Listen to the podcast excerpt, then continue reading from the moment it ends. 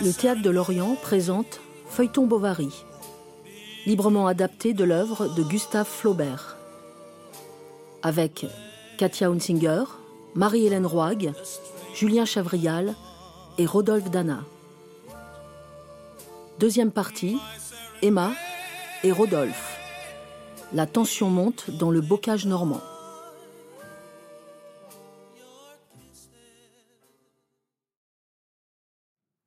Je le crois très bête. Elle en est fatiguée sans doute. Il porte des ongles sales et une barbe de trois jours. Tandis qu'il trottine assez malade, elle reste à ravauder des chaussettes. Et on s'ennuie. On voudrait habiter la ville, danser la polka tous les soirs. Pauvre petite femme. S'abaille après l'amour, comme une carpe après l'eau sur une table de cuisine. Avec trois mots de galanterie, cela vous adorerait, j'en suis sûr. Ce serait tendre, charmant. Oui. Mais comment m'en débarrasser ensuite? Oh, je l'aurais. Mais où se rencontrer? Par quels moyens On aura continuellement le marmot sur les épaules, et la bonne, les voisins, le mari, toutes sortes de tracasseries considérables? Oh, bon, on y perd trop de temps.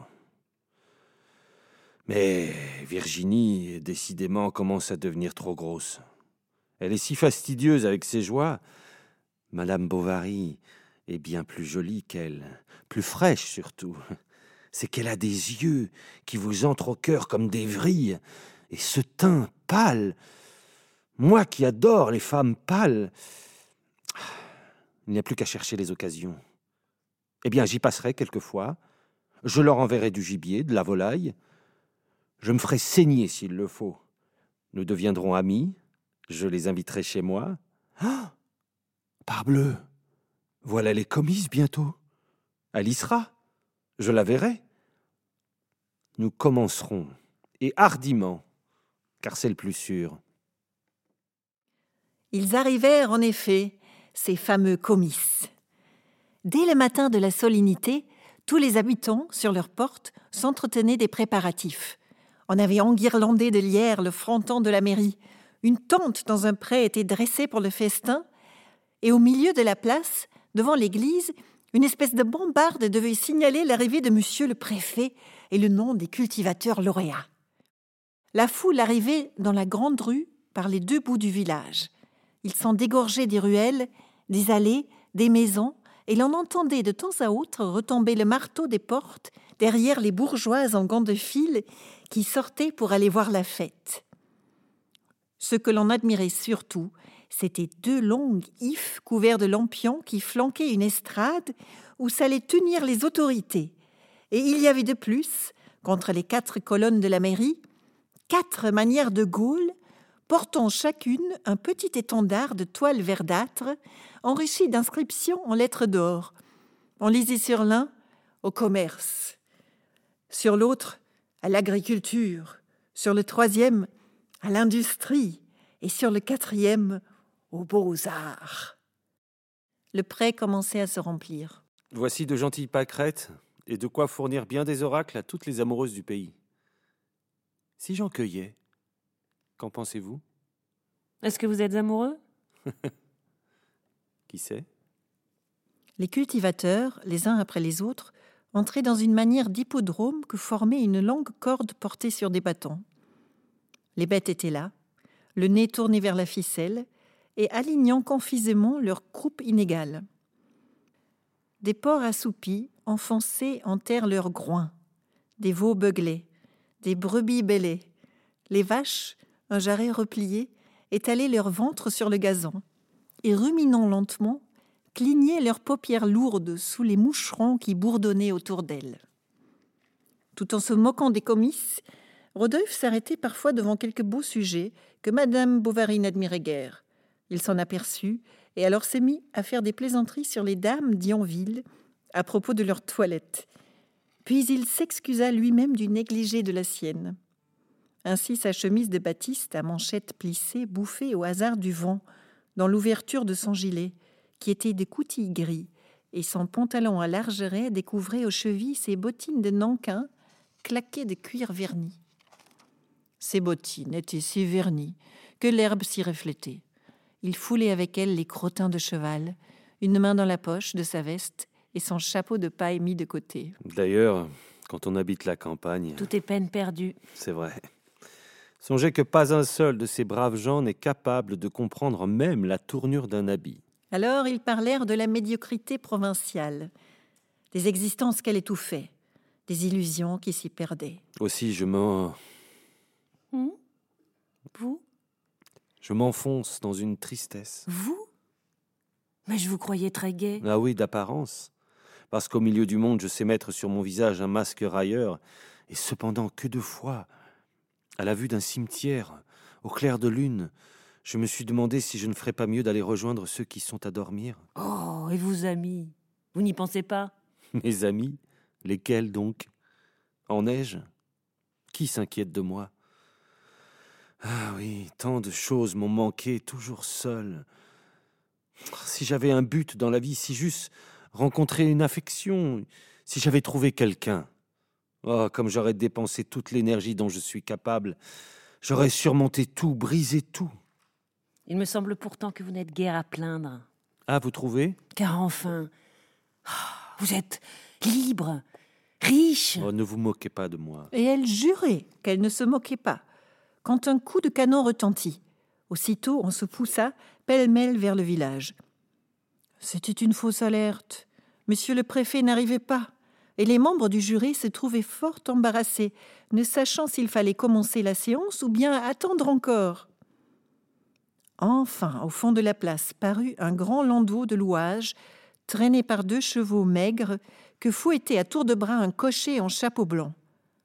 Alors on vit descendre du carrosse un monsieur vêtu d'un habit court à broderie d'argent, chauve sur le front, portant toupet à l'occiput, ayant le teint blafard et l'apparence des plus bénignes. Ses deux yeux fort gros et couverts de paupières épaisses se fermaient à demi pour considérer la multitude, en même temps qu'il levait son nez pointu et faisait sourire sa bouche rentrée. Il reconnut le maire à son écharpe et lui exposa que monsieur le préfet n'avait pu venir. Il était, lui, un conseiller de préfecture. Puis il ajouta quelques excuses. Tu vaches, monsieur le maire, y répondit par des civilités. L'autre s'avoua confus, et ils restaient ainsi face à face, et leurs fronts se touchant presque, avec les membres du jury tout alentour, le conseil municipal, les notables, la garde nationale et la foule. Monsieur le conseiller, appuyant contre sa poitrine son petit tricorne noir, réitérait ses salutations, tandis que Tuvache, courbé comme un arc, souriait aussi, bégayait, cherchait ses phrases, protestait de son dévouement à la monarchie et de l'honneur que l'on faisait à Yonville. Cependant, Rodolphe, avec Madame Bovary, était monté au premier étage de la mairie, dans la salle des délibérations. Et comme elle était vide, il avait déclaré que l'on y serait bien pour jouir du spectacle plus à son aise. Il prit trois tabourets autour de la table ovale, sous le buste du monarque, et les ayant approchés de l'une des fenêtres, ils s'assirent l'un près de l'autre. Il y eut une agitation sur l'estrade, de longs chuchotements, des pourparlers. Enfin, monsieur le conseiller se leva. On savait maintenant qu'il s'appelait Lieuvin, et l'on se répétait son nom de l'un à l'autre dans la foule. Quand il eut donc relu quelques feuilles et appliqué dessus son œil pour y mieux voir, il commença. Messieurs, qu'il me soit permis d'abord, avant de vous entretenir de l'objet de cette réunion d'aujourd'hui, et ce sentiment, j'en suis sûr, sera partagé par vous tous, qu'il me soit permis, dis-je, de rendre justice à l'administration supérieure, au gouvernement, au monarque, messieurs, à notre souverain, ce roi bien-aimé, à qui aucune branche de la prospérité publique ou particulière n'est indifférente, et qui dirige à la fois d'une main si ferme et si sage le sar de l'État parmi les périls incessants d'une mer orageuse, sachant d'ailleurs faire respecter la paix comme la guerre, l'industrie, le commerce, l'agriculture et les beaux-arts. Je devrais me reculer un peu. Oh, pourquoi? Le temps n'est plus, messieurs. Où la discorde civile ensanglantait nos places publiques, où le propriétaire, le négociant, l'ouvrier lui-même, en s'endormant le soir d'un sommeil paisible, tremblait de se voir réveillé tout à coup au bruit des toxins incendiaires. C'est qu'on pourrait m'apercevoir d'en bas, puis j'en aurais pour quinze jours à donner des excuses avec ma mauvaise réputation. Oh Vous vous calomniez. Non, non, elle est exécrable, je vous jure. Mais, messieurs, que si, écartant de mon souvenir ces sombres tableaux, je reporte mes yeux sur la situation actuelle de notre belle patrie, qui voise partout fleurissent le commerce et les arts. Partout, des voies nouvelles de communication, comme autant d'artères nouvelles dans le corps de l'État, y établissent des rapports nouveaux. Nos grands centres manufacturiers ont repris leur activité. La religion, plus affermie, sourit à tous les cœurs. Nos ports sont pleins, la confiance renaît, et enfin, la France respire. Du reste, peut-être au point de vue du monde, a-t-on raison. Comment cela? Et quoi? Ne savez-vous pas qu'il y a des âmes sans cesse tourmentées? Il leur faut tour à tour le rêve et l'action, les passions les plus pures, les jouissances les plus furieuses, et l'on se jette ainsi dans toutes sortes de fantaisies, de folies. Nous n'avons pas même cette distraction, nous autres pauvres femmes. Une triste distraction, car on n'y trouve pas le bonheur. Mais le trouve-t-on jamais? Oui. Ils se rencontrent un jour. Et c'est là ce que vous avez compris. Vous, agriculteurs et ouvriers des campagnes, vous, pionniers pacifiques d'une œuvre toute de civilisation, vous, hommes de progrès et de moralité, vous avez compris, disent, que les oases politiques sont encore plus redoutables vraiment que les désordres de l'atmosphère. Le bonheur se rencontre un jour, un jour tout à coup, et quand on en désespérait. Alors, des horizons s'entr'ouvrent. C'est comme une voix qui crie ⁇ Le voilà !⁇ Vous sentez le besoin de faire à cette personne la confidence de votre vie, de lui donner tout, de lui sacrifier tout. On ne s'explique pas, on se devine. On s'est entrevu dans ses rêves. Enfin, il est là, ce trésor que l'on a tant cherché, là, devant vous. Il brille, il étincelle. Cependant, on en doute encore, on ose y croire, on en reste ébloui, comme si l'on sortait des ténèbres à la lumière. Et qui s'en étonnerait, messieurs? Celui-là seul, qui serait assez aveugle, assez plongé, et je ne crains pas de le dire, assez plongé dans les préjugés d'un autre âge, pour méconnaître encore l'esprit des populations agricoles. Où trouver en effet plus de patriotisme que dans les campagnes, plus de dévouement à la cause publique, plus d'intelligence en un mot. Et je n'entends pas, messieurs, cette intelligence superficielle, vain ornement des esprits oisifs, mais cette intelligence profonde et modérée, qui s'applique par-dessus toute chose à poursuivre ses buts utiles, contribuant ainsi au bien de chacun, à l'amélioration commune et au soutien des États fruit du respect des lois et de la pratique des devoirs. Ah, encore, toujours, les devoirs. J'en suis assommé de ces mots-là. Ils sont un tas de vieilles ganaches en gilet de flanelle et de bigotes à chaufferette et à chapelet qui continuellement nous chantent aux oreilles le devoir, le devoir, eh, parbleu Le devoir, c'est de sentir ce qui est grand, de chérir ce qui est beau, et non pas d'accepter toutes les conventions de la société avec les ignominies qu'elle nous impose. Cependant, cependant. Mais non Pourquoi déclamer contre les passions? Ne sont-elles pas la seule belle chose qu'il y ait sur Terre? La source de l'héroïsme, de l'enthousiasme, de la poésie, de la musique, des arts, tout enfin Mais il faut bien suivre un peu l'opinion du monde et obéir à sa morale. Ah, c'est qu'il y en a deux. La petite, la convenue, celle des hommes, celle qui varie sans cesse et qui braille si fort, s'agite en bras de chemise, comme ce rassemblement d'imbéciles que vous voyez. Mais l'autre, l'éternelle, elle est tout autour et au-dessus, comme le paysage qui nous environne et le ciel bleu qui nous éclaire. Et qu'aurais-je à faire, messieurs, de vous démontrer ici l'utilité de l'agriculture? Qui donc pourvoit à nos besoins? Qui donc fournit à notre subsistance? N'est-ce pas l'agriculteur? L'agriculteur, messieurs, qui, ensemençant d'une main laborieuse les sillons féconds des campagnes, fait naître le blé, lequel, broyé et mis en poudre au moyen d'ingénieux appareils, en sort sous le nom de farine, et de là, transporté dans les cités, et bientôt rendu c'est le boulanger, qui en confectionne un aliment pour le pauvre comme pour le riche. N'est-ce pas l'agriculteur encore qui engraisse pour nos vêtements ces abondants troupeaux dans les pâturages Car comment nous vêtirions-nous? Car comment nous nourririons-nous sans l'agriculteur? Et même, messieurs, est-il besoin d'aller si loin chercher des exemples? Qui n'a souvent réfléchi à toute l'importance que l'on retire de ce modeste animal ornement de nos basses-cours, qui fournit à la fois un oreiller moelleux pour nos cousses, sa serre succulente pour nos tables, et des œufs? Oh, Mais, oh, je n'en finirais pas s'il fallait énumérer les uns après les autres les, les différents produits que la terre, bien cultivée, telle une mère vénéreuse, prodigue à nos enfants.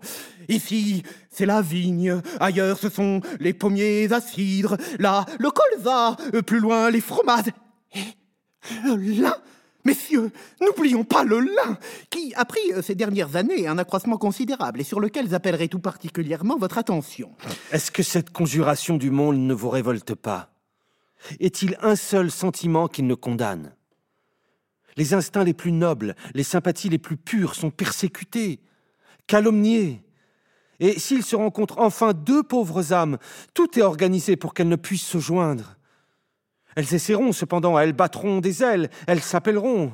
Oh, n'importe, tôt ou tard, dans six mois, dix ans, elles se réuniront, s'aimeront, parce que la fatalité l'exige et qu'elles sont nées l'une pour l'autre. Continuez, persévérez.